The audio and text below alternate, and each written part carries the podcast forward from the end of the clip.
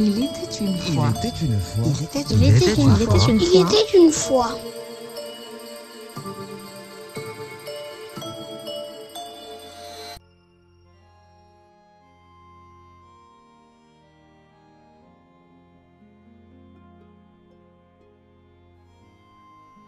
Dans cette partie de la Bretagne que nous nommons Finistère, et que les Romains avaient nommée Corne de la Gaule, régnait au 5e siècle le roi Gradon.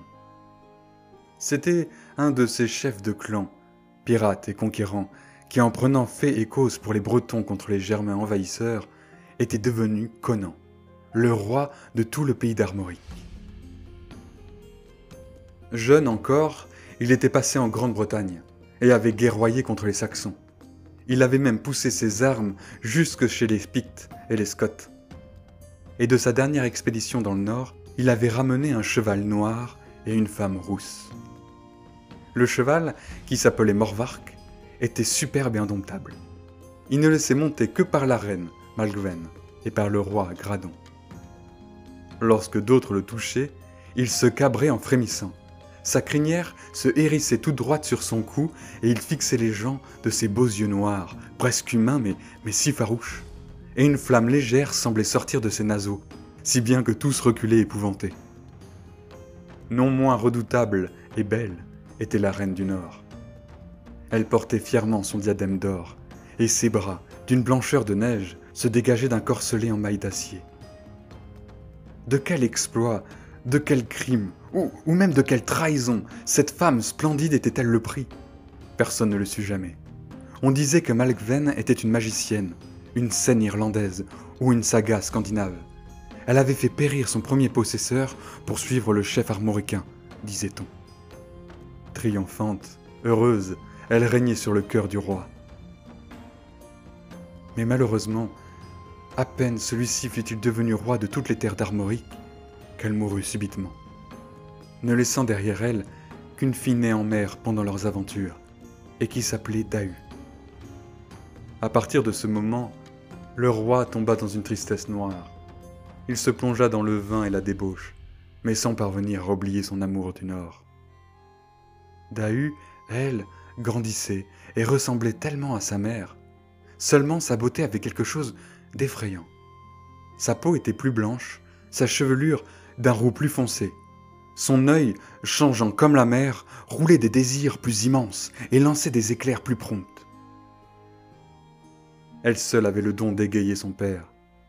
En la regardant, il croyait revoir sa reine, et quelquefois, la main enroulée dans les cheveux fauves de sa fille, les yeux lasses, perdus dans les yeux étincelants de Dahu, il lui disait Ah, fille de mon beau péché, perle de mon noir chagrin, par toi seule je tiens la vie.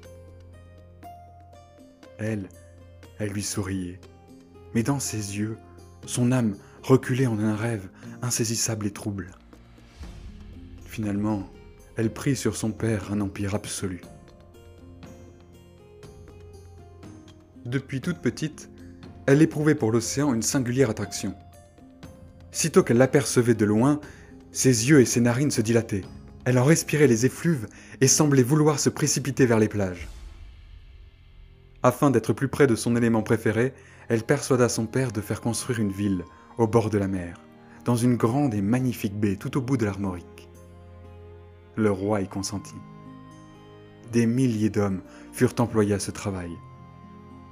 On construisit une digue immense pour protéger la ville contre les flots. Et derrière cette digue, un bassin destiné à recevoir les eaux de l'océan lors des grandes marées. Une écluse était pratiquée dans la digue. En l'ouvrant à la marée montante, on laissait entrer l'eau nécessaire au renflouement des barques.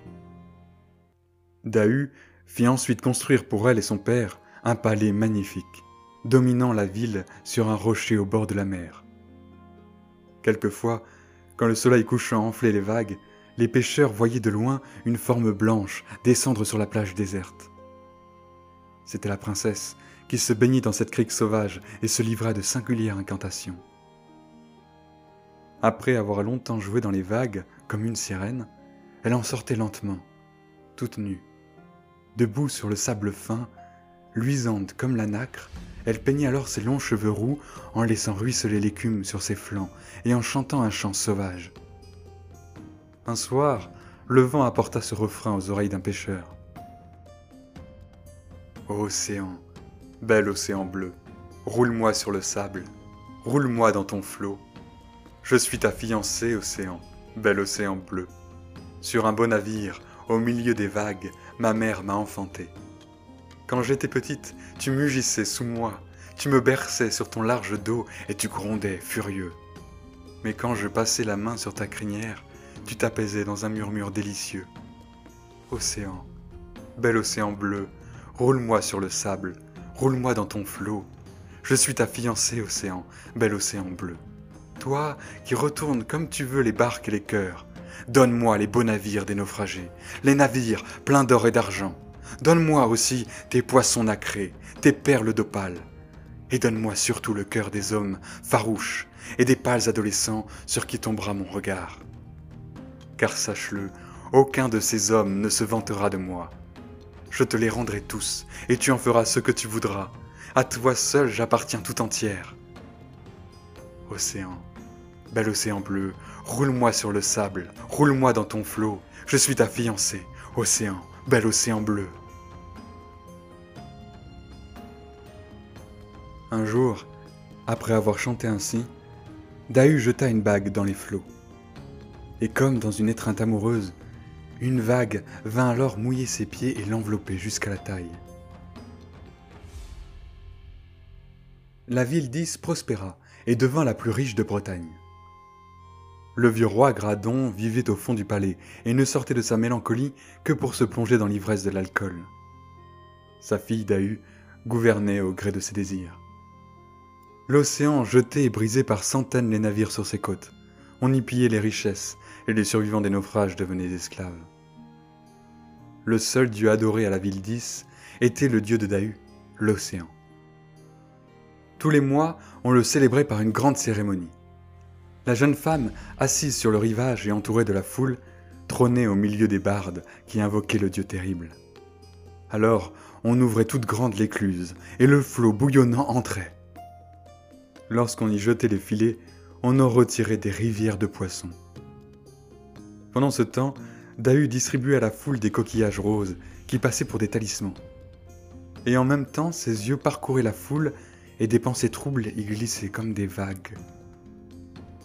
Parfois, ses yeux se fixaient sur quelqu'un.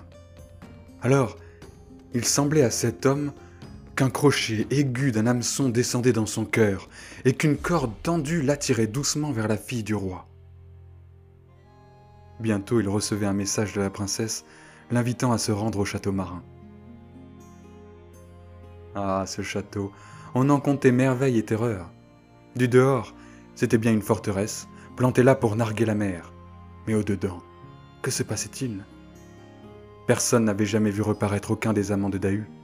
De temps à autre seulement, les gens du pays voyaient un cavalier, monté sur un cheval noir, traverser les campagnes, avec un sac qui retombait des deux côtés de la selle.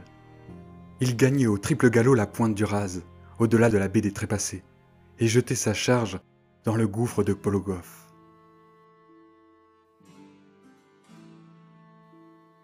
Pendant ce temps, la princesse s'oubliait au bras d'un nouvel amant. Et les pêcheurs curieux pouvait entendre venir du château des chants lascifs, avec des souffles chauds et des lueurs d'orgie. Malgré le mystère et la terreur dont s'enveloppait Dahu, le bruit de ses crimes avait percé dans le peuple. Sourdement, les parents et les amis des victimes s'étaient ligués ensemble. La révolte grandissait.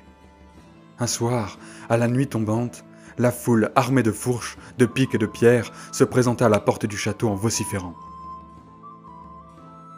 Roi Gradon, rends-nous nos parents, nos frères et nos fils, ou livre-nous ta fille, c'est Dahu que nous voulons.